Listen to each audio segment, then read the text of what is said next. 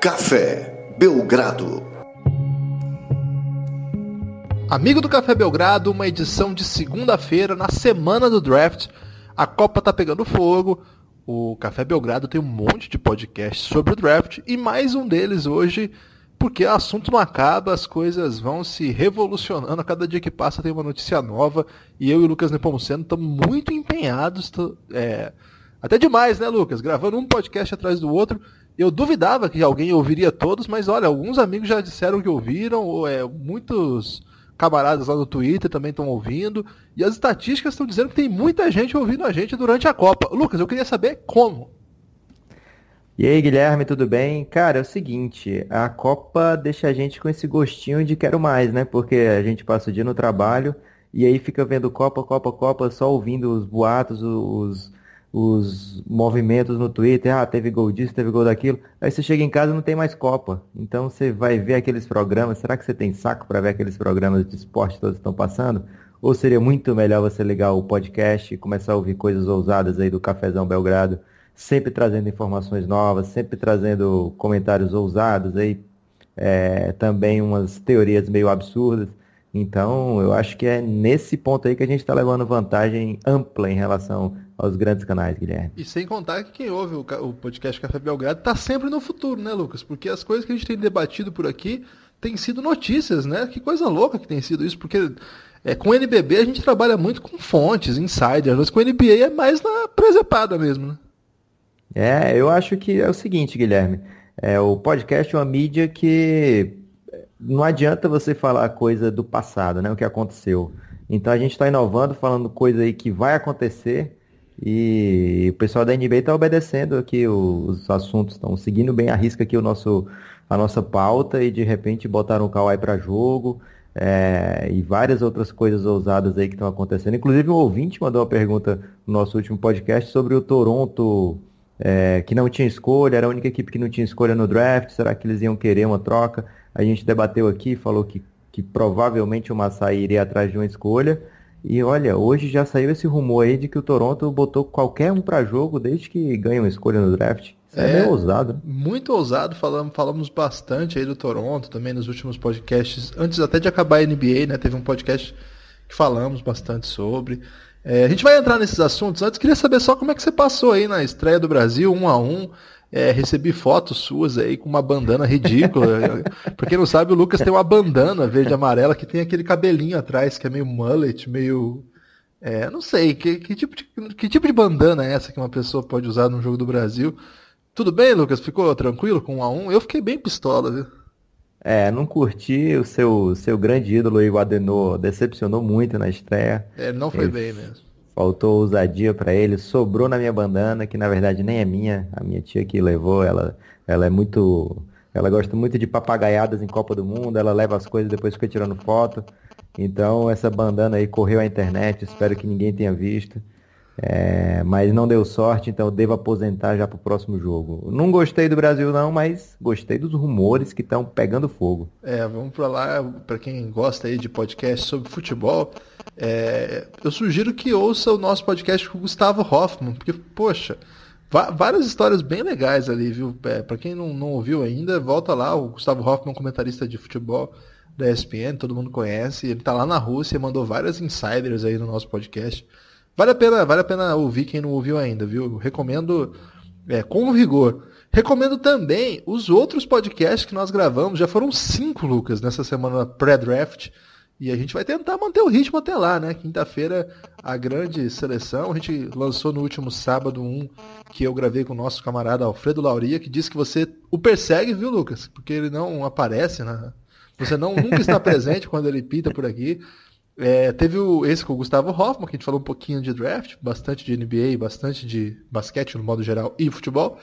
É, teve a conexão nordestina com o João Lima, nosso editor aqui do Basquete Retro, que é, o Basquete Retro está em pausa enquanto teve finais NBA, draft, mas depois vai voltar com força. E eu o João, enquanto isso, brilhando aqui na conexão nordestina com o Lucas, um dos podcasts mais ouvidos da semana. E antes desse teve aquele da segunda-feira, né, Lucas? Que a gente falou bastante também sobre draft. Eu já falei os cinco, não sei, posso ter esquecido algum aí, porque foi. Que você esqueceu o último, que foi ah, é depois do, do Kawhi. Exatamente, o Kawhi, Kawhi, Kawhi no Então foram muitos podcasts essa semana aí. É, para maratonar aí quem gosta. A gente está muito feliz com as estatísticas. É, a gente não é quantitativo, mas a gente gosta também de ver nossos números é, brilhando, ainda mais num momento difícil como esse, né? Porque tá todo mundo vendo Copa, falando de Copa. Mas vamos falar de draft então, Lucas. Cinco minutos de, da mais pura enrolação. Não é enrolação, né? É uma conversa amistosa sobre as coisas da vida. Para introduzir o grande assunto do dia. O draft está chegando, Lucas. O draft está chegando. A NBA divulgou os jogadores que serão convidados para pintar lá no dia do no, no chamado Green Room, na Green Room, né, na sala verde, que na verdade é o tapete que é verde, né, onde os jogadores ficam esperando serem chamados. Alguma novidade, alguma coisa especial aí? Outra informação que a gente antecipou aqui foi o, a questão do Luca Doncic, né? Sim, o Luca Doncic, que se ele for pro, pro draft, para ele ir pro draft, ele tem que ganhar o jogo aí na quarta na quarta-feira, né, Guilherme? Vai terça? Terça. Acho que terça-feira ele tem o jogo 4, aí se ele vencer, em porque Madrid. ele ganhou isso, porque ele ganhou os dois últimos, né? E os dois fora, né? Tinha perdido a primeira em casa e ganhou os dois fora. Ganhou, então, é, ele... empatou, é, empatou a série 1 a 1 é, e perdeu. É verdade, não é em Madrid não. O próximo jogo é em Vitória ainda, desculpa. E aí ele, ele teve atuação de destaque aí no último jogo, principalmente. Jogou Isso, muito bem. Jogou muito. E se ele vencer o próximo jogo, é, acaba a série, Real Madrid é campeão, ele talvez abocanhe mais o MVP e venha para o. E anunciou já que vai para o draft se, se terminar na, na terça-feira. Se não terminar, ele vai ter jogo ou na quinta ou na sexta, então ele não, não vai poder ir não. É, mas então a NBA é, divulgou a lista dos 20 jogadores que são convidados para essa sala. Engraçado você perguntar se tem novidade, porque tem uma novidade sim esse ano, Guilherme. Tem. Esse ano vai ter uma entrada. Eu sei que eu, a, a, transmissão já é meio peba no draft, né? A gente fica esperando. Aliás, vai passar lista... na ESPN Brasil, né? Na ESPN, na ESPN aqui no Brasil. Sim, o Buga tá escalado, então tô animado aí. Se não sei ainda se vai rolar ou não o nosso draft ao vivo, mas se não rolar, vai ter vai ter Buga pra gente acompanhar. É, e aí, Guilherme, esse ano vai ter uma enroladinha antes de começar, que eles vão entrar é, vão ser chamados os jogadores para tá de brincadeira, sério? Vai, vai ter tipo um anúncio desses caras. Ah, isso é peb, hein? Eles vão aprendendo cada vez mais coisas com a NFL. Eu nem sei se tem isso na NFL, mas deve ter, porque. Acho que, que não, não é? A NFL tem 1 milhão 423 escolhas. Mas o primeiro round é num dia só, e aí, é numa noite só. E aí eles chamam. Tem essa, tem essa sala verde, eu não sei se é de outra cor na NFL, mas tem essa área onde todo mundo é convidado. É, e aí os caras já sabem antes da escolha, eles sabem, saem, é, eles saem um pouquinho antes. Eu assisti um pouquinho do draft da NFL esse ano, achei bem peba e eu acho que a da NBA tá querendo ficar parecido. E aí, Guilherme, eles vão ser anunciados e eles entram com duas pessoas que podem ser membros da família ou não, imagino eu. E aí o, a única coisa carisma disso é que o, o Aaron Holiday, que você já falou dele aqui no podcast, ou falou no Twitter, agora eu não lembro bem. Ele é irmão de dois Holidays da NBA e ele vai entrar com os dois lá nessa sala verde. É tipo uma formatura, assim, de, de que você entra com um familiar e dança, faz uma coisa meio é. patética, é isso? Vai, vai entrar com dois padrinhos lá, e aí é anunciado, a galera bate aquela palma, e aí vai ficar mais constrangido ainda quando tiver só um lá no segundo round, o cara não saiu ainda, tá lá nesse tapetão aí depois de de ter sido anunciado com toda pompa e o cara não ser escolhido, fica bem constrangedor. Quem pode brilhar nessa história aí é a mãe do Luca Doncic, né? A Miriam, que tem abocanhado fãs no Twitter. Nossa, eu até falei que é mancada ficar elogiando mãe de jogador. Já deu problema na NBA isso aí. Então eu sugiro que o nosso ouvinte não. Deu problema. Ó, que o nosso ouvinte não, não entre nessa.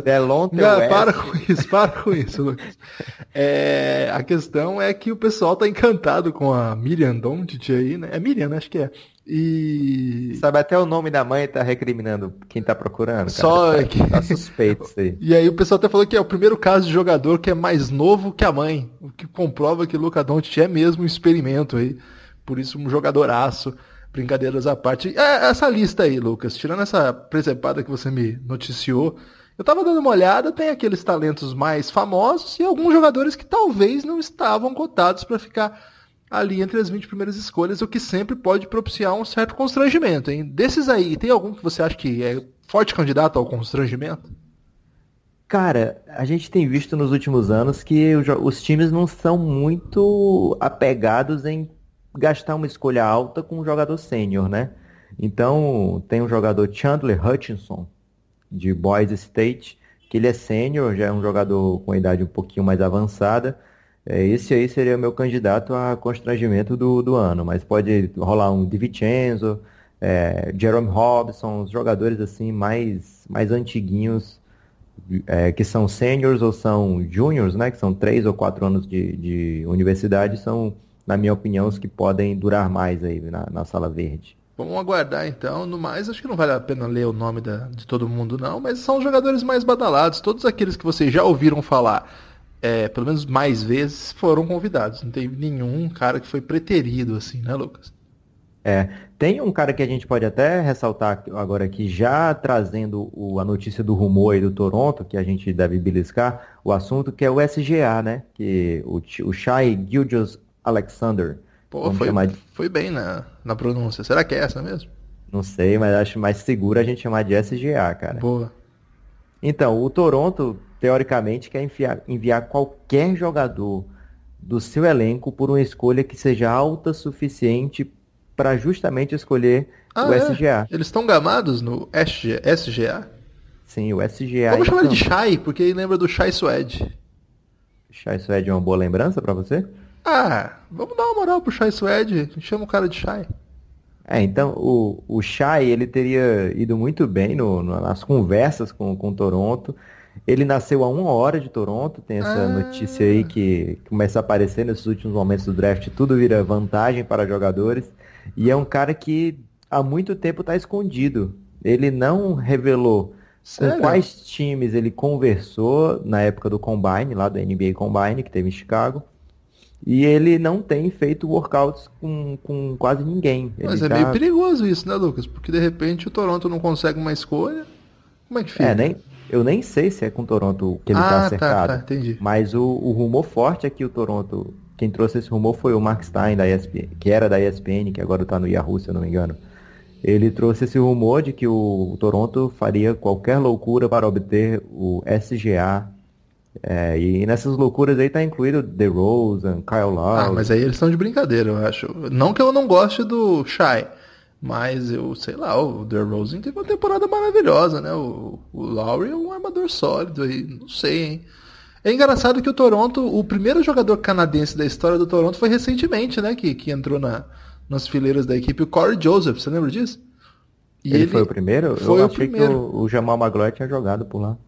Ah, não sei, acho que foi ele que eu lembro que teve um certo burburinho até. Pode ser primeiro de Toronto, né? Porque ele é, é de Toronto, o, o Corey Joseph. E aí agora de novo eles buscando mais um cidadão aí de Toronto. De repente o próximo a pintar é o Tristan Thompson, hein, que também é da região. Vamos ficar atento aí, já que eles estão decidiram ir local, né? Parece que é uma, uma estratégia. Aí. Lucas, tirando é, essa possibilidade de, de buscar o Shai, tem algum jogador ali que você acha possível que o Toronto consiga alguma negociação possível para entrar num escalão ali no top 10 de repente? Guilherme, eu tô, eu tô suspeitando é o seguinte, na verdade, eles estão querendo se desfazer ou do Lowry ah. ou do DeRozan, independente do, do draft, de quem eles vão escolher. Você acha que é tipo e... uma... Eles estão dando uma de malandro, né? É, eu acho que eles falam, olha, eu tô tão afim de entrar nesse draft que eu troco até o DeRozan. Entendi. Sendo que, na verdade, eles estão doidinhos é... que alguém chegue lá e leve o DeRozan. É tipo o Memphis falar assim, tô tão afim tal que eu dou o Chandler Parsons, mas aí ninguém acredita, né? Então, é, eu acho que o Toronto está buscando nova identidade, aí trocou o técnico, mesmo tendo a sua campanha mais vitoriosa em toda a sua história. É, então você pode ver que é um time que está realmente buscando um outro caminho, não desistiu desse caminho do, do Lowry e do DeRozan e das vitórias inexpressivas e está buscando dar uma outra identidade ao time. E aí o draft é sempre um momento onde as equipes estão é, fazendo o retooling, Guilherme. Que que é Olha isso? que é, palavra. Essa palavra eu não, eu não conheço. é, seria buscando novas ferramentas, tá? Retooling. Tooling é, é, buscar. Tools, assim? Isso, exatamente. Caramba. São novas ferramentas que os times vão. Eu estudei muito para trazer um inglês bem desnecessário. Essa aí não foi, não, essa aí foi sensacional, cara. Parabéns. Hein? então eles eles estão de olho aí em mudar completamente a cara do time, estão usando o draft como pretexto. Eu, eu concordo com essa estratégia do Toronto. Acho que eles têm jogadores ali já no próprio elenco que podem dar uma cara diferente para o time e buscando, por que não, um jogador de impacto aí já nesse draft vai acelerar as coisas por lá. Ô Lucas, ali no Toronto, você acha que tem é, alguém que você conseguiria manter e construir ao redor? Ou não? Construir ao redor não é uma potencialidade para ninguém que está nesse elenco. Eu acho que construir ao redor é, do DeRozan é uma coisa que não vai te levar a um título, mas ao mesmo tempo vai te deixar competitivo por muito tempo. Então, numa bobeira, você pode pintar no final. É, acontece isso. O Toronto esteve já em várias situações nos últimos anos que ele teve alguns, algumas vitórias de chegar no final. É claro que essas vitórias seriam contra o LeBron James, então é mais difícil de acontecer. Mas você se colocando sempre em posição, você tem dá uma chance ao azar, né? Dá uma chance de, de acontecer aquela coisa mais inesperada e você acabar chegando lá, é, principalmente no leste. Eu acho que não, não tem no Toronto aquela peça-chave que vai deixar o time um contender, mas ao mesmo tempo tem o, o, Toronto tem um conjunto de jogadores que deixa a equipe forte, independente de, de, de, chegar ou não no final da NBA, você sabe que aquela equipe ali vai vencer jogos difíceis fora de casa durante a temporada, vai ter uma campanha muito boa em casa, vai chegar, é, vai chegar com, com mando de quadra nos playoffs. Isso, isso, é uma coisa interessante. Muitos times da NBA gostariam de ter um time desse, desse modo. É, o Phoenix mas... gostaria? Ah, claro que gostaria. O Phoenix está aí há muito tempo sem playoff. É, acho que chegar 4, 5, 6 anos seguidos aos playoffs seria de bom tamanho para quase todo mundo na NBA. Agora o Toronto percebeu que chegou no momento que não dá mais para continuar com essa cara e vão tentar é, dar outra cara, que tentar um, alguma coisa diferente para avançar um pouco mais. Então estão dando, eu acredito que estão dando um passo para trás nessa temporada para tentar dar dois passos à frente daqui a alguns anos. É, foi meio, foi meio errado esse, esse conceito aí. Como é que é? É um atrás para dois à frente. Né? É, foi o que eu falei. Pô. Ah, foi? Entendi errado, perdão. Lucas, daqui a pouco tem bastante pergunta. Quando eu falei que a gente ia gravar um podcast hoje, chegaram, chegou uma enxurrada de perguntas. Mas a gente tem que falar de um outro rumor ainda. Que esse é um pouco assustador até na, na tarde de hoje. O... Apetitoso, hein, Guilherme? Apetitoso, é. Daqueles que você não precisa nem colocar tempero. O Bleacher Report noticiou que o San Antonio Spurs andou recebendo umas ligações na tarde de hoje do Cleveland Cavaliers perguntando de Kawhi Leonard. Gostei de, só de falar isso, eu já gostei, Lucas. é, é, é, tenebroso. Então, esse né? é o tipo você... de rumor, cara, que a gente gosta, né? Não é assim, você... ah, eu não sei quem quer saber do. Sei você lá. tenta organizar da melhor forma a sua franquia você tenta se encher de assets, olha aí que palavra desnecessária e bonita. Você tenta deixar a sua folha, folha salarial enxuta, preparada para qualquer momento você dar um upgrade. E de repente a franquia mais bagunçada da NBA tem a oportunidade de ficar com dois dos, sei lá, cinco maiores talentos da NBA e talvez da história da, da NBA. Os dois podem entrar em listas de melhores de todos os tempos, porque não? O LeBron James com certeza está lá, o Kawhi ainda tem chão. É, mas a, o, o, Cleveland Cavaliers, que é uma bagunça plena, é, consegue se meter em rumores aí de que pode trazer o Kawhi Leonard para fazer uma dupla com o LeBron James. É, cara, às, vezes o crime compensa, Guilherme. Pô, é, é, isso, Lucas. É muito louco que o Cleveland tem a oportunidade de depois de tudo é, sair com Kawhi e LeBron. E você, se você parar para pensar, esse é um tipo de time que faz sentido mandar algo bacana para ter uma só temporada de Kawhi. Primeiro, porque o LeBron tá indo de ano em ano. E Kawhi é um ótimo motivo para ficar mais um ano em Cleveland. Além disso, é um time que tem escolha top 10, né, Lucas? São poucos times que estão em condição de mandar algo pelo Kawhi nesse momento, sabendo que vai ser uma coisa de um ano só, é, e que tem também uma escolha top 10. Aliás, não é poucos, é o único, né? Nenhum outro do, das, dos outros nove é, times que tem escolha no top 10 tem essa possibilidade de apostar em um ano só. O Cavs tem, porque o Cavs, cara, o Cavs tem um título na história. Se ele tiver chance de mais um, beleza.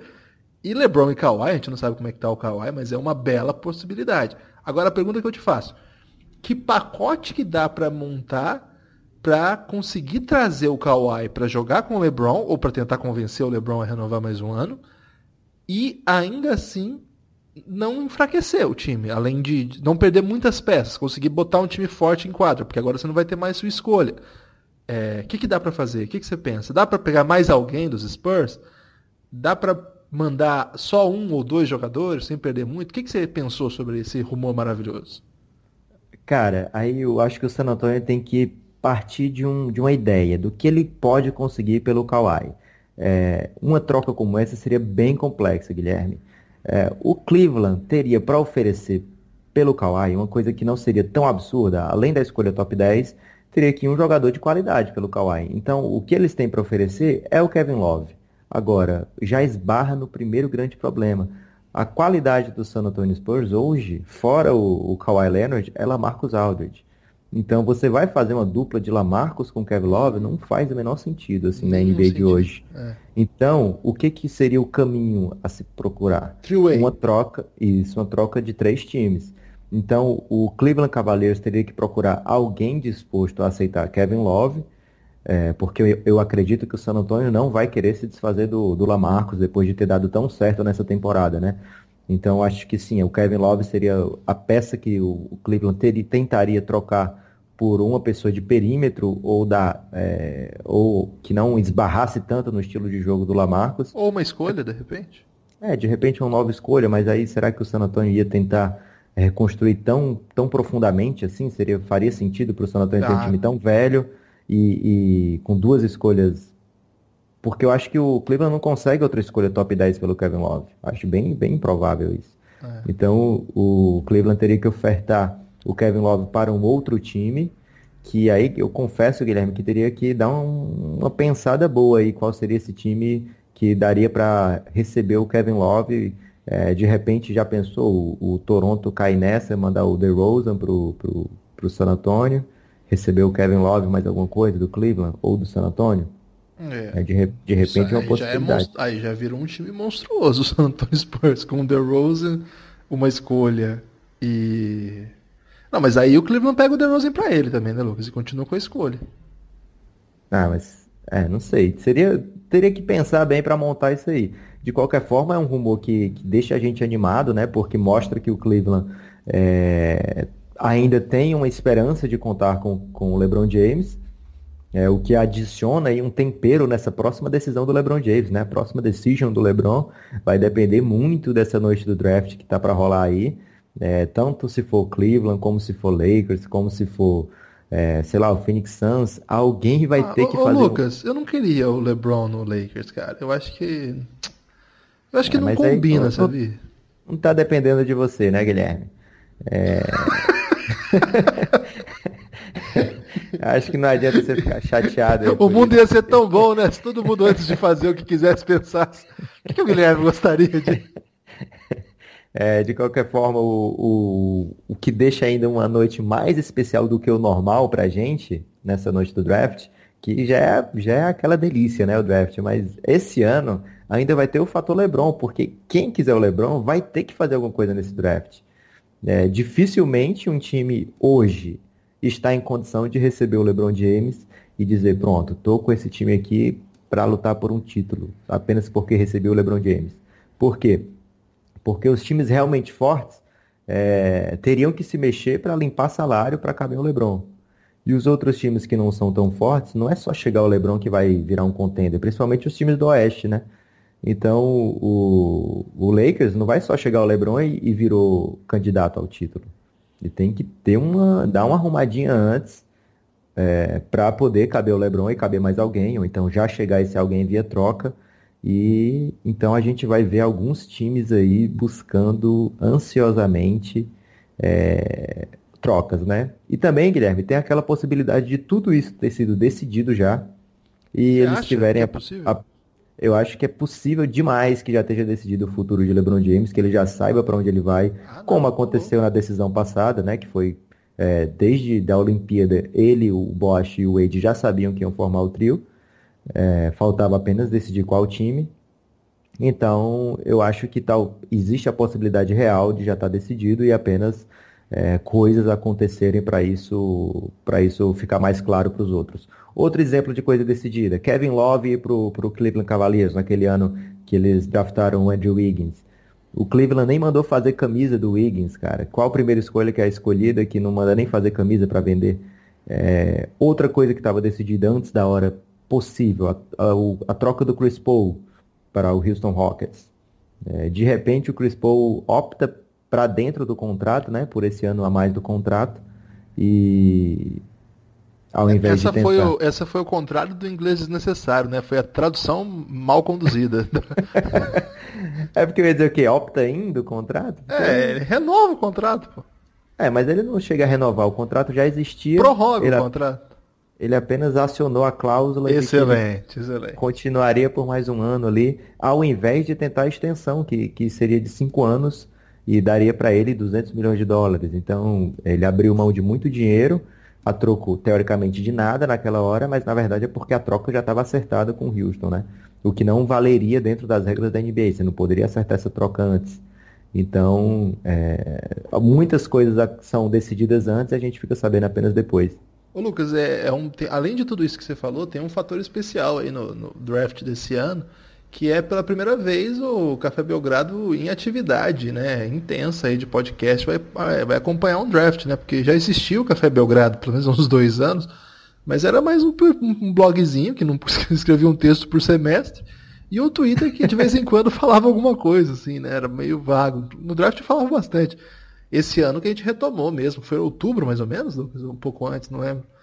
A gente foi começou... fim de outubro, a gente Isso. fez o nosso primeiro podcast. Então, então, em outubro a gente começou esse projeto aí de podcast, aí já passamos de 50, né? Quase 60 podcasts. É... Pô, e tanto assinante já nas plataformas. Aliás, se você ouve o nosso podcast, assine em algum lugar aí que chega mais rápido, viu, gente? É, eu comecei a assinar essa semana em uma plataforma, ele já avisa na hora que, que, a, que a gente sobe podcast, como a gente está numa produção insana aí, assina aí ou no Castbox, ou no SoundCloud, ou no Podcast Addict, ou no iTunes. Tem algumas outras plataformas também. Assina lá que é mais fácil para ouvir. Se você não, não tem nenhum desses aplicativos, baixa lá o Castbox, que vale muito a pena. É o que eu recomendo, pelo menos. Então, para nós é muito especial também, porque é a primeira vez que a gente fez uma cobertura mais voltada, né? Porque a gente fez na NBA algumas coisas, Aliás, o podcast mais ouvido da história nossa até hoje foi um sobre o pós-jogo 3, com o Buga, o Rodrigo, nós dois. É, a gente fez algumas coberturas antes também, de playoffs.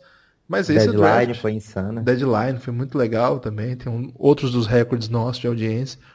Mas acho que o, o, draft é aquilo que a gente está se dedicando mesmo, assim, né? Vários, já estamos indo para o sexto podcast especial em oito dias. É, pô, então estou muito ansioso também por isso, né? Esperar que algumas coisas aconteçam. Evidentemente a gente não está tentando prever nada, né? Isso foi até uma proposta que a gente fez aqui de editorial. Que a ideia não é ficar fazendo mock, fingir que a gente conhece profundamente todos os jogadores. É mais conversar sobre o que pode acontecer e a partir das referências que nós temos de alguns jogadores tentar tatear as possibilidades, sabendo que isso é um pouco a experiência também, né, Lucas? A gente acompanha isso mais de uma década, 15 anos está indo já. É, então saber um pouco como é que as coisas funcionam, né? Então, sem tentar adivinhar nada, mas indo conversando mesmo. O podcast que eu fiz com o Alfredo, acho que foi, foi bem nesse sentido de tentar, é, ainda que in, involuntariamente, explicar um pouco a metodologia de análise, né? Não é é, anti-gato-mestragem, ou gato-mestrice, não sei qual é o termo mais adequado para inventar essa palavra. Nossa proposta é ser muito honesto assim, com o nosso conhecimento, com o nosso ouvinte. A ideia é um pouco conversar a partir das bases que a gente tem. Então, estou muito, ansioso, muito ansioso também por isso. É, como o Lucas falou, a gente não, provavelmente não vai conseguir fazer um ao vivo, era uma proposta inicial, mas é, isso foi se, se, se apagando, mas não tem o ao vivo, mas tem o pré, tem o pós, tem o Twitter, a gente é enlouquecido. Então o pessoal segue, continue seguindo aí. Estamos muito felizes. Lucas, podemos partir para as perguntas ou quer falar mais alguma coisa sobre isso? Não, vamos pergunta, porque eu já fiquei sabendo que tem muita pergunta. Tem, né? cara, tem. A galera mandando muita pergunta. Aliás, eu acho que, pô, fico muito feliz quando tem bastante pergunta assim, né? Porque quer dizer que o pessoal, no mínimo, quer, quer conversar com a gente, né? O Matheus Siqueira, Lucas, Quais as possíveis trocas são mais possíveis de ocorrer? Algum dos top 5 pelo Kawhi? O que, que, você acha? Top 5 pelo Kawhi, olha, eu acho que o Memphis teria uma certa um certo interesse aí, como a gente já conversou no último podcast de, de... Sabendo que seria só por um ano, ele topa? Conley, Kawhi e Gasol, pode fazer uma brincadeira bem insana? É porque, além de, dessa oportunidade de, de você tentar seduzir o Kawhi para ficar além de um ano, né, que não seria tão fácil assim para o Memphis, mas ele, o Memphis não tem a sua própria escolha de 2020, né? Ou de 2019, desculpa. Ah, é? E não aí, Não, tá com o Boston já. O Boston sempre Porra, tem o essas Boston coisas. é foda, hein? Onde que ele arrumou essa escolha? então, é, no- o Memphis tem interesse de, de, não- de deixar de ser peba. Por isso que eles não saíram trocando aí Conley, Marcasol. Eles não têm para que eles tancarem 100% na próxima temporada. Então, você ter a chance de se, de se livrar do Chandler Parsons é, e é trazer o Kawhi ao mesmo tempo, é uma oportunidade que eu acho que eles não deixariam passar. É, eu acho que o San Antonio não, vai, não toparia a priori esse tipo de negócio. Eu acho que eles não. é, imagina você se desfazer do Kawhi e ter que vender para sua torcida que foi um bom negócio pegando o Chandler Parsons. Não, Eu não. acho, eu acho que não é o tipo de negócio que agrada ao San Antonio Spurs. Eu acho que eles não têm tanto compromisso assim. Aliás, não tem tanto medinho de, de, de ficar, receber críticas pela troca, mas ao mesmo tempo eles não vão querer abraçar um contrato ruim à toa. É, mas o Memphis é um time que tem interesse no, teria interesse no Kawhi, e outro time que teria óbvio interesse no Kawhi é o, o Dallas Mavericks. É, também não sei até que ponto eles conseguem convencer o Kawhi a ficar. É, mas eu acredito que, que existe uma possibilidade do Kawhi ficar no time que ele for pro time que ele for trocado. Eu acho que ele não é aquele cara que quer o Lakers e pronto. Eu acho que, que ele, numa situação que ele se sinta bem, num, num mercado grande, como dizem que, que o, a Nike está disposta a colocar o Kawhi no mercado grande, eu acho que Dallas seria uma opção assim plausível do Kawhi construir carreira. Eu acho estranho esse atual, você falou disso, é interessante. Porque o Kawhi entrou nessa recentemente, né? Não- o Kawhi teve uma postura ao longo de toda a sua carreira muito discreta, né? Um cara que nem sorri, né? Tinha até piadas sobre isso e tal. E de repente ele entrou nessa de ter problema com os Spurs e não gostar do contrato dele.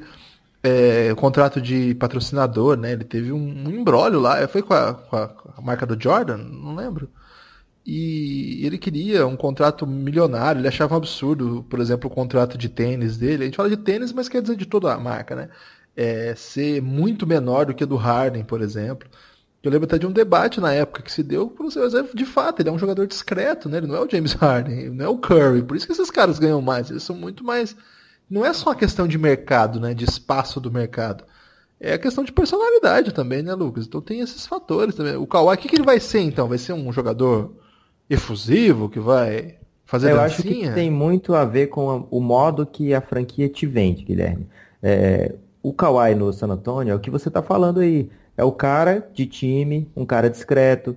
É, mas se ele tivesse num time peba que fosse, mas jogando essa bola que ele Knicks, joga, New York Knicks. Sim, o time venderia o Kawhi como o Kawhi é o matador assassino. O eles inventariam jeitos, de, maneiras de vender o Kawhi, mesmo com essa personalidade dele mais retraída, de vender a marca do Kawhi Leonard. Mas a gente vê que o San Antonio não é o time, o tipo de time que vai deixar o jogador se sobressair em relação ao conjunto. Até porque o Popovich sempre falou, é, se eu tenho aqui o Tim Duncan, que aceita o meu jeito de tratar os jogadores, que aceita a maneira que a franquia conversa com os jogadores, nenhum outro jogador tem moral para para dar chilique, para querer exigir isso ou aquilo, porque o Tim Duncan é maior do que todo mundo na NBA praticamente. E é, agora que não tem Tim Duncan, talvez o, o Kawhi esteja se ressentindo dessa dessa Eu acho que é isso mesmo. dessas oportunidades de, de fazer uma grana aí, de fazer construir a sua marca eterna, como o Barba tem a sua barba, como o Curry tem esse é vendido como o melhor é, chutador de todos os tempos, o, o grande jogador da franquia, o cara que deu a volta no, no, no, no Golden State Warriors, que deixou o Golden State Warriors dessa máquina de jogar bola, né? O cara que faz tudo acontecer. É, então o Kawhi está no nível desses jogadores aí, entrou mais ou menos na mesma época da NBA e pouco é vendido como um dos grandes jogadores. Tanto é que ele, ele mal jogou essa temporada e muita gente esqueceu do Kawhi, assim, é, do, do que ele é capaz de fazer. É, e a gente viu o Kawhi no ano que o Tim Duncan se aposentou, no ano seguinte à aposentadoria do Tim Duncan, o Kawhi um outro tipo de jogador. Ele veio naquele ano ali é, dominando a bola, ele fez cestas do tipo que ele não fazia antes, né? De, de dominar a bola por bastante tempo até decidir a jogada. Então ele, ele evoluiu muito como jogador naquele ano ali, e eu acho que ele esperava que a marca dele fosse vendida de outra maneira pela franquia, e ele viu que isso não vai acontecer por lá. Então a Nike está oferecendo um bônus para ele aí, para ele ir para um mercado maior, é o que dizem, não sei se é verdade, claro que eu não vou saber dessas coisas, É, um momento que a Nike tem perdido jogadores aí. Porque e a Puma a gente... chegou agora, você viu essa? É isso que eu ia dizer, a Puma tá pegando aí o DeAndre Ayton, que é o provável escolha número um do draft. Também tá pegando o Marvin Bagley. É, tem a concorrência sempre da Adidas, tem a concorrência da marca do tênis do Stephen Curry, que é tão peba que eu nem lembro agora. É Under Armour? É, Under Armour. E tem aquelas, aqueles chineses, né, que, que acho que pegaram o, o Harden, não sei se foi. Não. Acho que o Clay Thompson. O né? Clay Thompson, isso. isso. E outros jogadores também por aí. Então é um momento que a, que a Nike quer realmente expandir a sua, sua marca, né? Eles têm o Duran, tem o LeBron, mas é, a Nike é acostumada a ter praticamente todos, né? Do, e, e teve um, inclusive no, no último All-Star Game, que eles escolheram os times de maneira diferente, ficou meio time Nike, no time do LeBron, contra o time não Nike, que era o time do Curry, e a gente viu ali o tanto de jogador que não é da Nike que está no All-Star Game, né? É, boa, Lucas. Vamos agora para a pergunta do Ranieri, André, André Gomes Ranieri.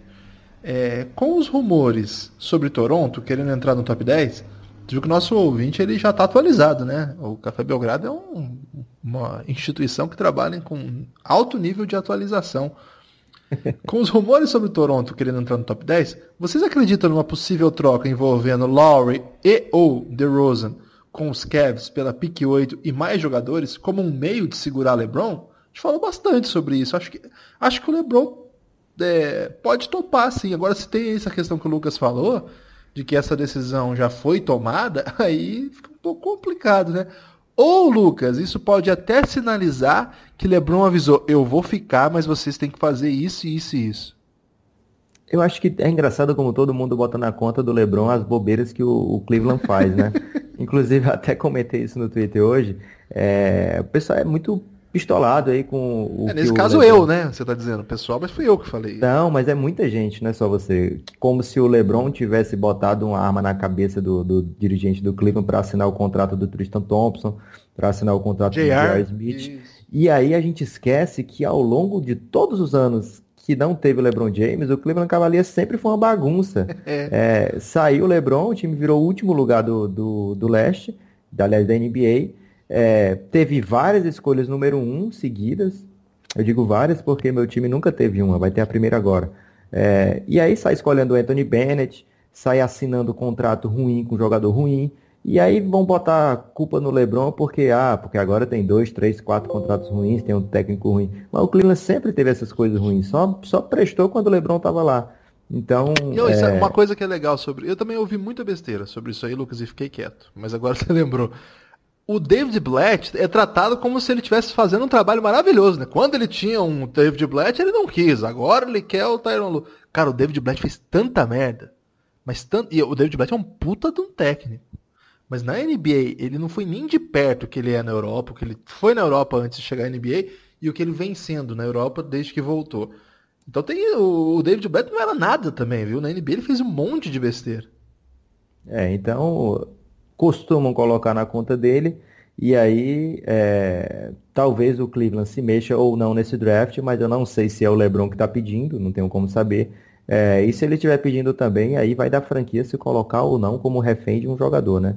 É, provavelmente a única chance do Cleveland ser campeão é com o LeBron James. Então, se eles acharem que vale a pena se colocar como refém do LeBron James, eles assinam, mas aí quem tem que assumir a bronca é o Cleveland, não o LeBron. Verdade. Ô, Lucas, o Gus Jubatson, imagino que seja alguma, alguma homenagem ao time islandês que empatou com a Argentina, mandou uma pergunta para você aqui.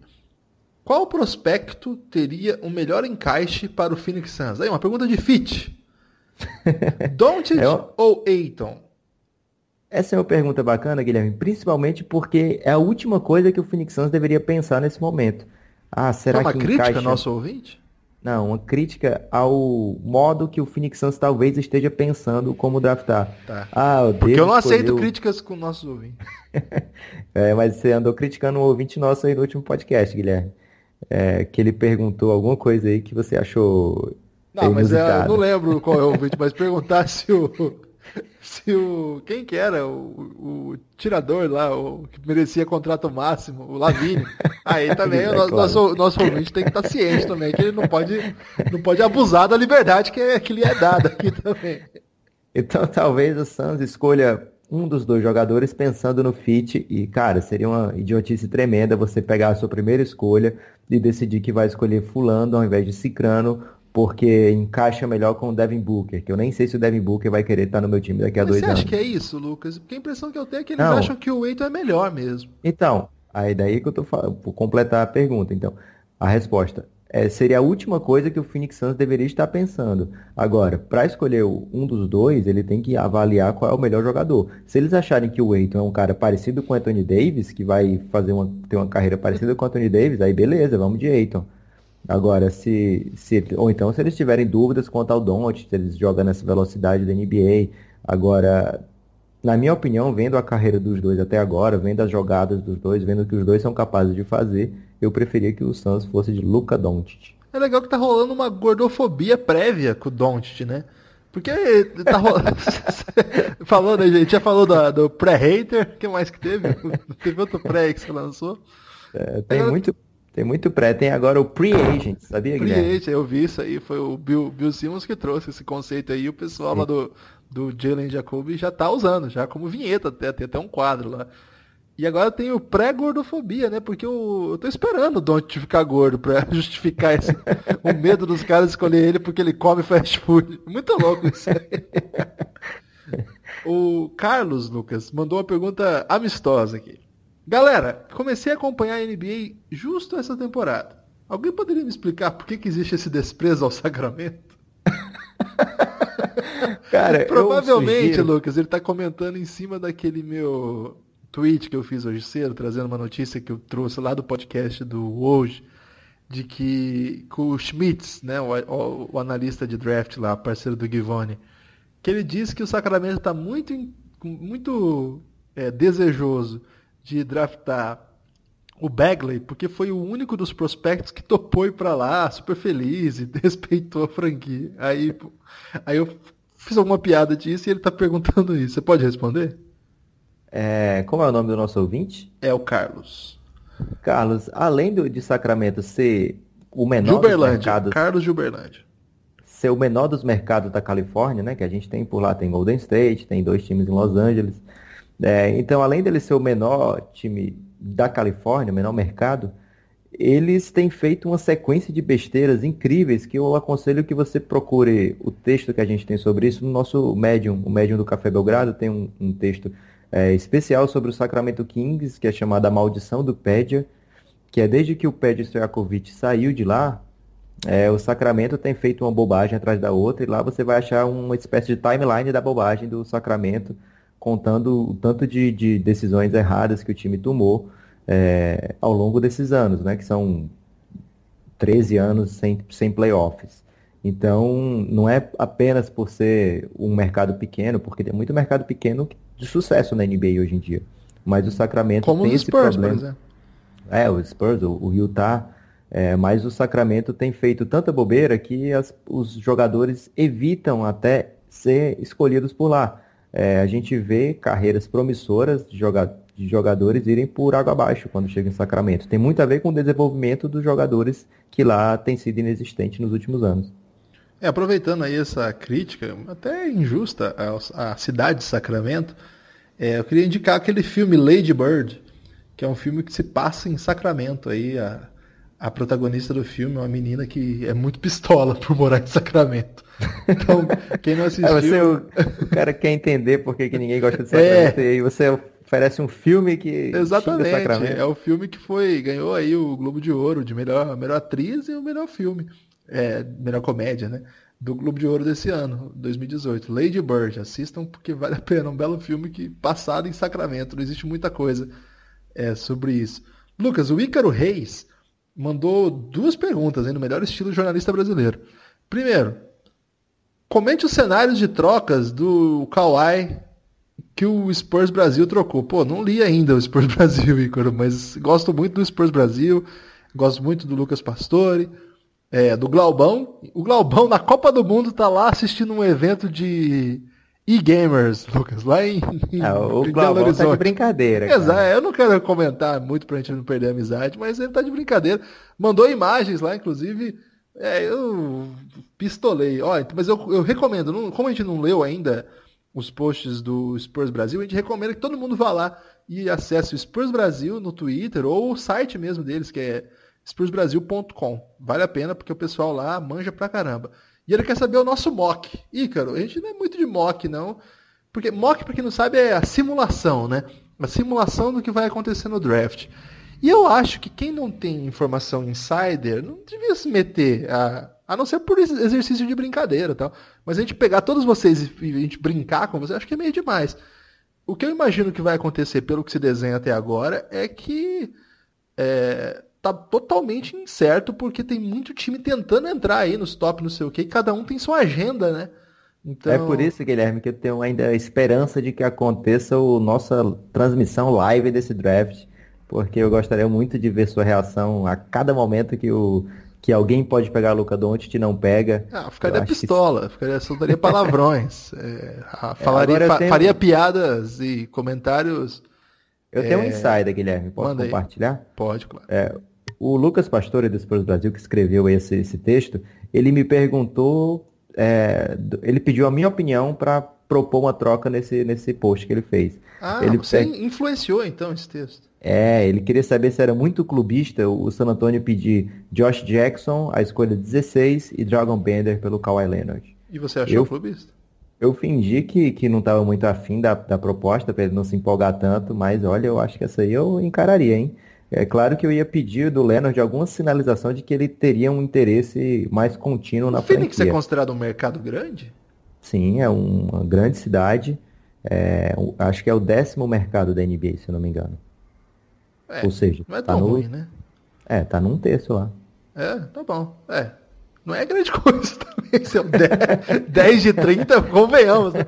Quando você fica em décimo e tem 500, legal. Mas se tem 30, você ficou em vigésimo ah, mas ao contrário. Eu... Né? Eu acho que é um time que vende bem a sua marca. O, o Devin Booker já é considerado um dos grandes jogadores da NBA. Acho que o Phoenix, apesar da pebice extrema, ele consegue exaltar os seus jogadores, já que ele não pode exaltar suas vitórias, né? O João... É... Pode falar. Acho que encaixaria Kawhi pular. Se fosse ele, eu pensaria bem. O João Ávila está querendo saber o seguinte. Gostaria de saber a opinião de vocês em relação ao Kings em draftar o Malvin Bagley III. É assim que fala, né? Quando é terceiro, né? É. Por ter sido o único prospecto a demonstrar respeito com a franquia de Sacramento. Aquela, aquela informação que o, que o Woj soltou. Eu acho meio patético, mas altamente compreensível e, aliás, altamente recomendável também. Eu, eu entendo e eu acho que uma franquia deve ter sim é, certa altivez, sabe? Eu acho que é, é, recomendável sim. Você vai levar um cara para lá que não, que não quer jogar lá, já, acho que já começa meio errado. Eu, eu, eu entendo que o time é, passe por, passa por maus bocados e não tenha, digamos, não tem muita força para escolher como fosse o mundo. Mas eu acho que, por exemplo, você tem um dos caras ali que você confia que é bom e que quer jogar lá, você deve apostar sim. Tem outra questão também. O Luca Doncic nunca falou que não queria jogar em Sacramento. Quem falou isso foi o Bill Simmons numa piada que fez quando o Doncic deu uma resposta padrão lá na Europa, dizendo assim, não, não vou pensar em NBA agora, vou pensar depois. E foi na semana que ele caiu do primeiro para o segundo lugar nos mocks, o Bill Simmons brincou. Ou seja, não quero ir para Sacramento. Algumas pessoas identificaram isso como se fosse uma informação, né?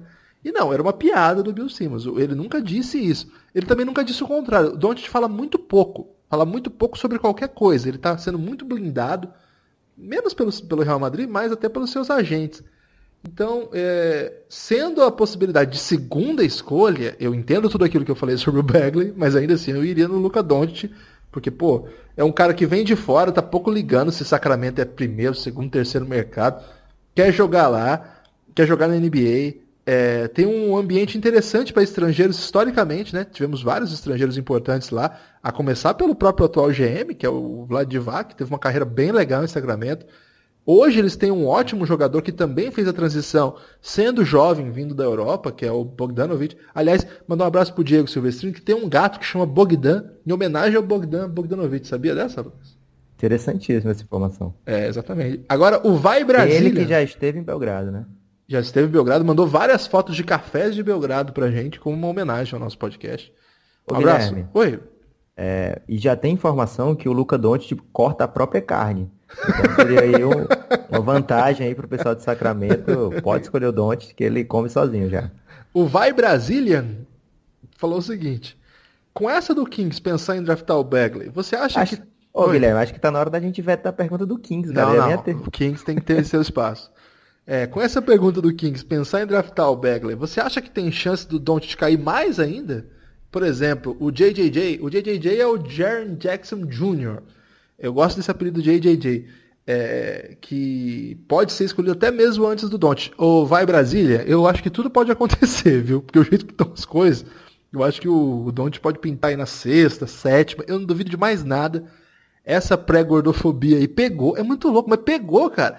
Eu já vi um monte de time debatendo isso, um monte de, de jornalista sério falando. É, tem essa questão do, do Don't gostar muito de fast food. E, cara, eu fico incrédulo. Virou tipo um bagulho, porque uma vez ele falou mesmo numa entrevista, é, eu gosto muito de fast food. E aí, foi naquela entrevista que uma jornalista, um, um, um material que foi até traduzido pelo pessoal lá do, do Wagner, como é que chama mesmo? High Five. É, o Wagner e o Samir, eles, eles traduziram essa reportagem que traz. Eu acho que é essa reportagem que traz essa É uma, uma reportagem muito ruim, eu acho. Não, não é uma boa. Não é um texto bem escrito, não tem grandes informações para quem é do basquete já. E surgiu ali esse rumor aí do, do Don't gordinho. O muito louco é o Don't não é gordinho, né, cara? Não tem nenhuma foto dele bebê gordinho, criança gordinha. E de repente os, os outros agentes, como o Alfredo trouxe muito bem aí essa teoria, Estão vendendo aí a ideia do Don't gordinho. É, é, bem legal essa história de pré-draft. O meu xará, Lucas, quer saber de você uma aqui. Você prefere o Eiton ou o Mamba? É o Bamba, né? O Mamba eu prefiro ao Eiton, que é o Kobe Bryant. É, uma, uma leve confusão do meu xará Galinucci. É, qual seria pal uma, uma, um palpite, por exemplo, de uma trade bizarra na noite do draft? Ele dá um exemplo, tipo a do Butler no ano passado bizarra, Lucas. Não é aquelas que mais esperadas, não. Um palpite para uma trade assim que ninguém pensou até agora. Ah, cara, e se ninguém pensou, como é que eu vou dar o palpite agora? Porque você não vai, vai criar agora do seu, do seu cérebro privilegiado que mistura conhecimentos técnicos de contabilidade com conhecimentos avançados de NBA. É, eu acho que trocas bizarras que ninguém pensou, acho difícil para esse draft, eu acho que todo mundo já está pensando numa troca. Então, trocas ousadas seriam realmente o DeMar DeRozan ser trocado, é, a escolha do Memphis, o Dallas se mexer, de repente trocar sua escolha e ou o Harrison Barnes. É claro, o Kawhi ser trocado por uma escolha também seria uma coisa assim insana se você pensasse isso há dois anos atrás. É... Que mais que pode acontecer? Cara, de repente pode pintar um, uma troca do do Clippers Opa. O Clip, Clippers tem duas escolhas ali, a 12 e a 13.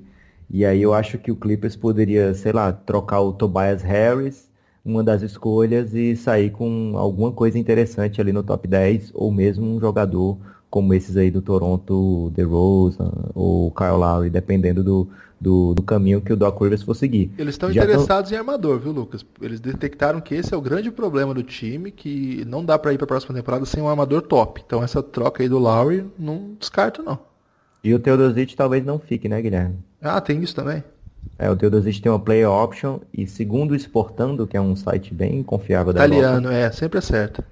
É, ele, tá, ele provavelmente não vai optar pelo contrato de 6 milhões e aí fica esperando uma oferta ou da Europa ou de outro time da NBA. Vamos é, ver os, como os é que... russos e os turcos estão com muita grana, viu? Então, e tem sempre a China, né, Lucas? Que chega rasgando.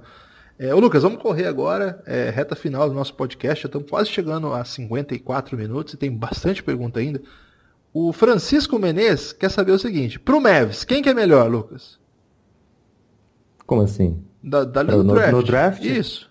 Ah, no, pro melhor para ele seria o Don't sobrar. Se não sobrar, acho que eles vão de Mobamba. Já pensou? E ele quer saber se você acha que vale a pena colocar o Harrison Barnes na parada. para pegar o, Par o Parsons e a pick 4 do Memphis.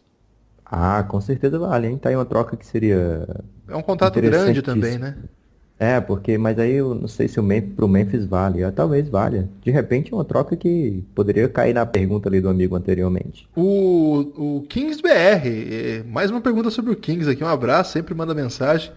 É uma pergunta muito boa essa. Qual a melhor forma de autoagressão se o Kings não draftar o Doncic?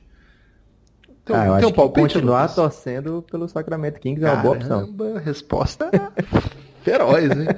Lucas, essa, esse aqui você tem que dar uma moral. É o Jorge Soucas, um nome grego, e ouviu todos os nossos podcasts essa semana. Esse todos. cara é fera, hein? Esse cara é fera. E a foto dele aqui no Twitter é ele cantando, cara. Agora, qual o gênero musical a gente não pode saber. Ô Jorge, manda pra gente aí qual é o seu gênero musical pra gente ouvir e retribuir essa audiência ouvindo sua música. Comprometo a, a fazer isso.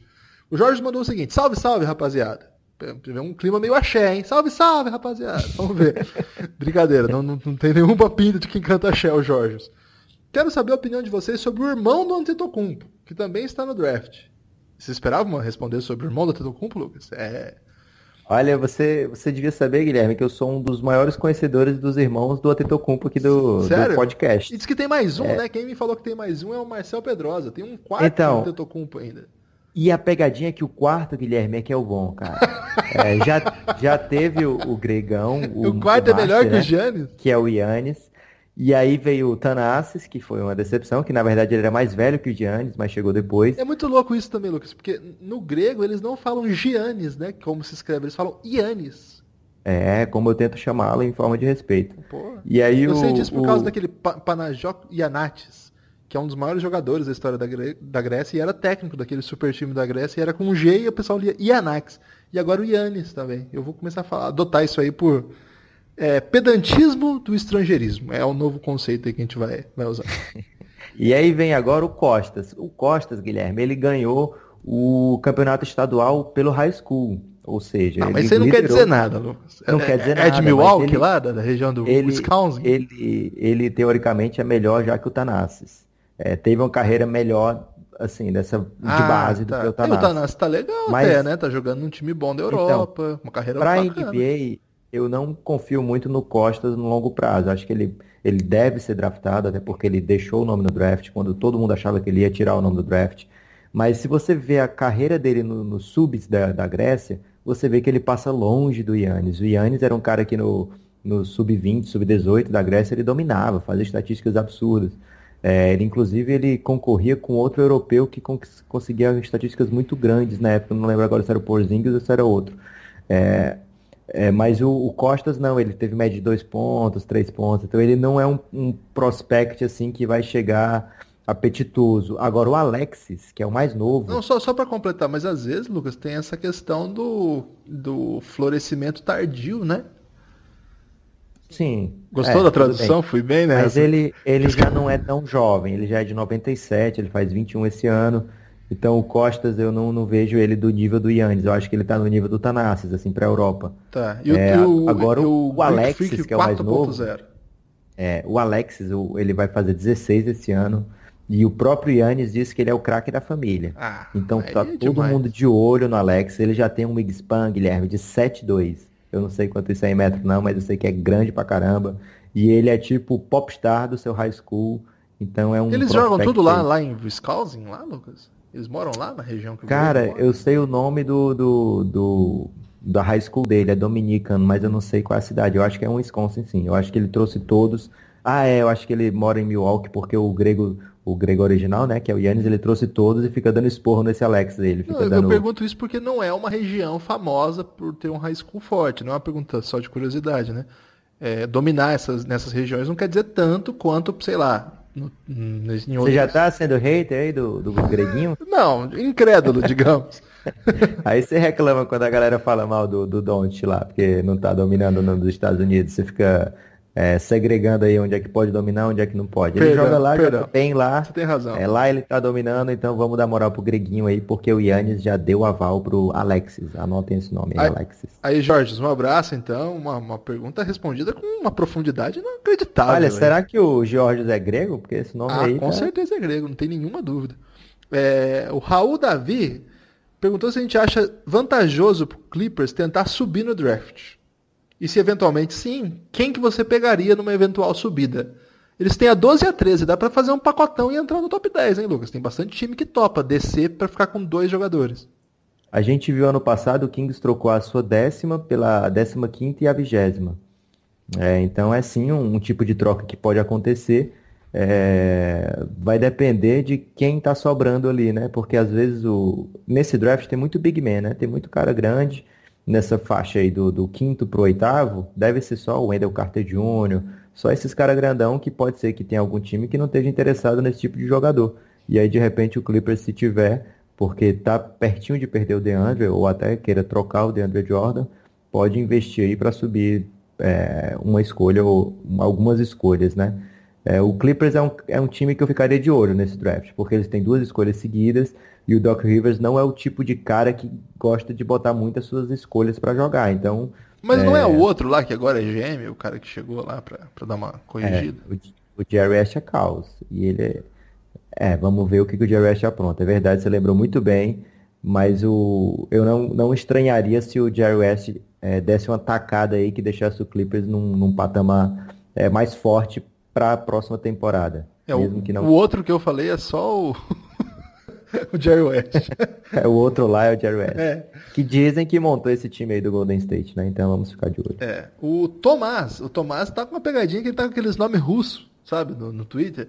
Mas aí eu vi na roubinha dele. Vale a pena trocar o Jalen Brown ou o Tatum por uma escolha alta? Eu acho que não tem comparação entre esses dois aí, não. Acho que o Tatum é um jogador muito mais promissor. Hoje ele já é melhor que o Jalen Brown, sendo mais jovem.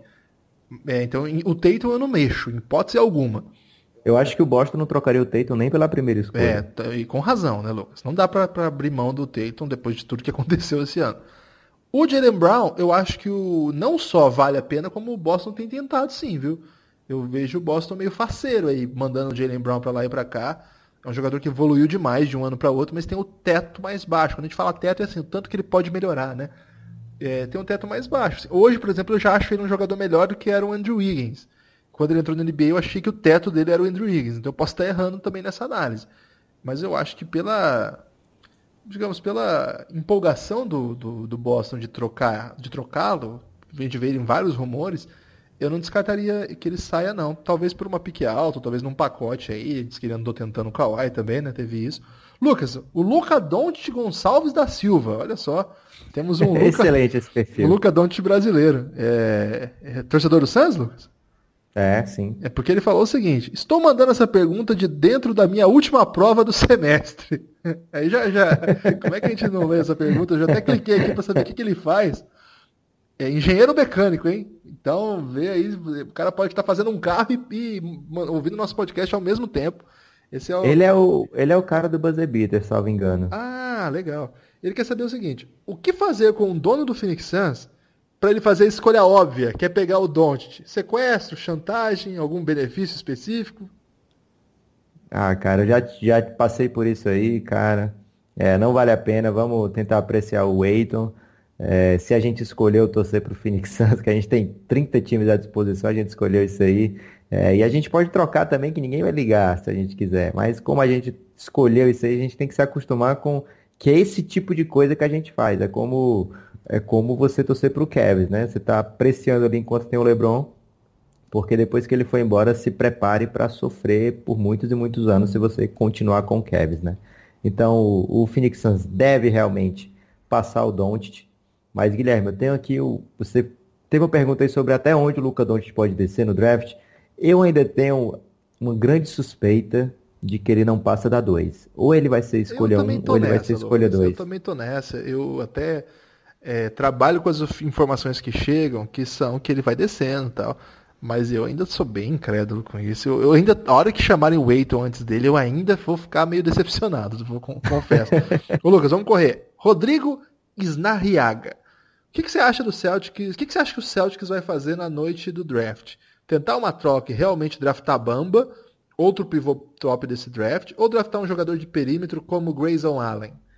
Assim, o Grayson Allen não está cotado para para uma escolha alta, mas é, o Boston Celtics ficou muito interessado nele, viu? É, é... Ah, cara, Smoke Screen, certeza. E a do Bamba, a mesma coisa, né? Pode ser. Ô, Lucas, uma... a Simone Batista, sua grande fã, mandou aqui querendo saber quanto tempo o Don't vai ter que ficar no time que o draftar. Vixe, cara, que pegadinha essa pergunta. Não sabe, não? Se for no, se for no Phoenix Suns, espero que por muito tempo, né? Agora, ter que ficar é o seguinte, ele tem um contrato, o novato, ele, ele chega com um contrato de quatro anos, sendo que os dois primeiros são automáticos, né? Nem, ninguém pode cancelar, e os dois últimos são team option. Então, é, o time tem direito a ficar quatro anos com uma escolha de primeiro round. Escolha de segundo round, eles, eles têm que fazer um tipo de contrato à parte, eles negociam entre si é, como seria o contrato. Mas escolha de primeiro round são quatro anos, sendo dois mais dois. Esses últimos dois a opção do time. É, raramente o time opta por não querer o último ano de contrato, algum dos últimos anos de contrato, porque além de ser uma admissão de que você fez merda no draft, é, é um contrato barato esse de novato, né?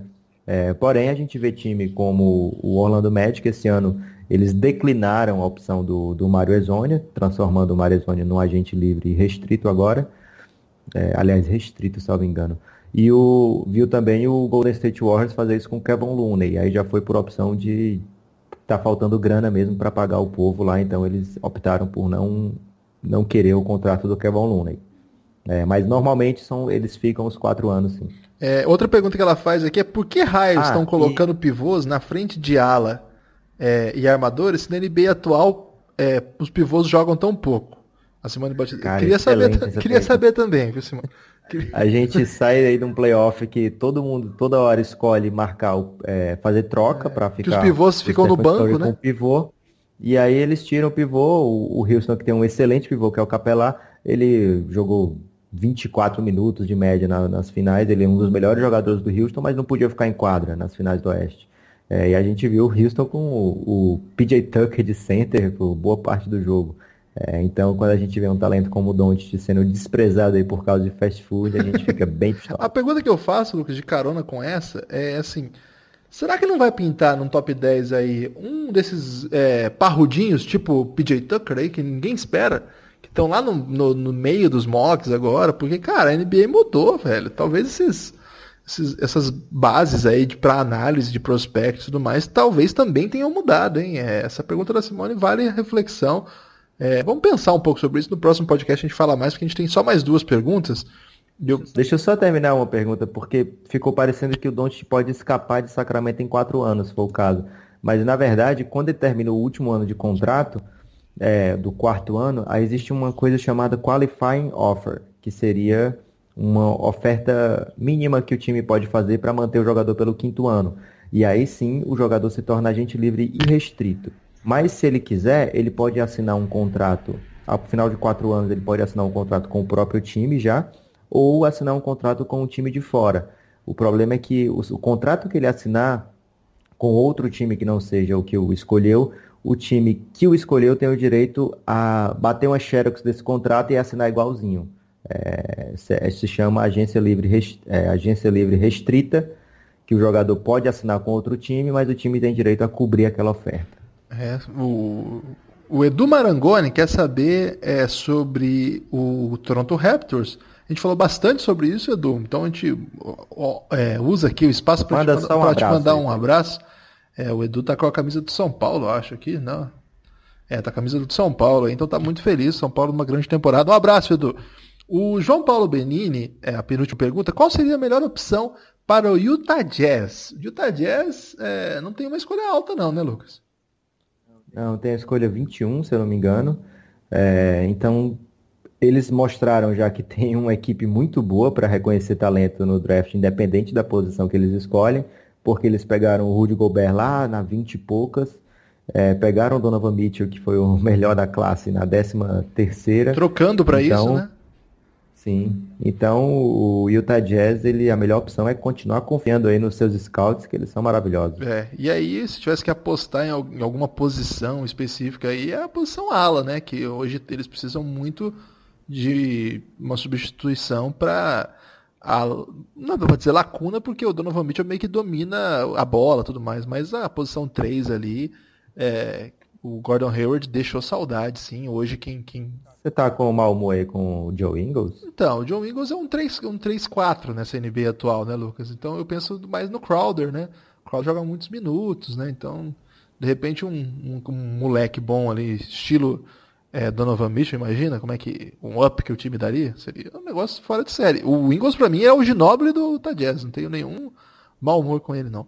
E a última, o Robson 2S. O Robson com 2S é de Fortaleza, viu, Lucas? Seu, seu conterrâneo aí. Sempre, Carisma. sempre manda mensagem. Tem o, o nome que é Robson com 2S, que mostra que é um cara diferente dos demais.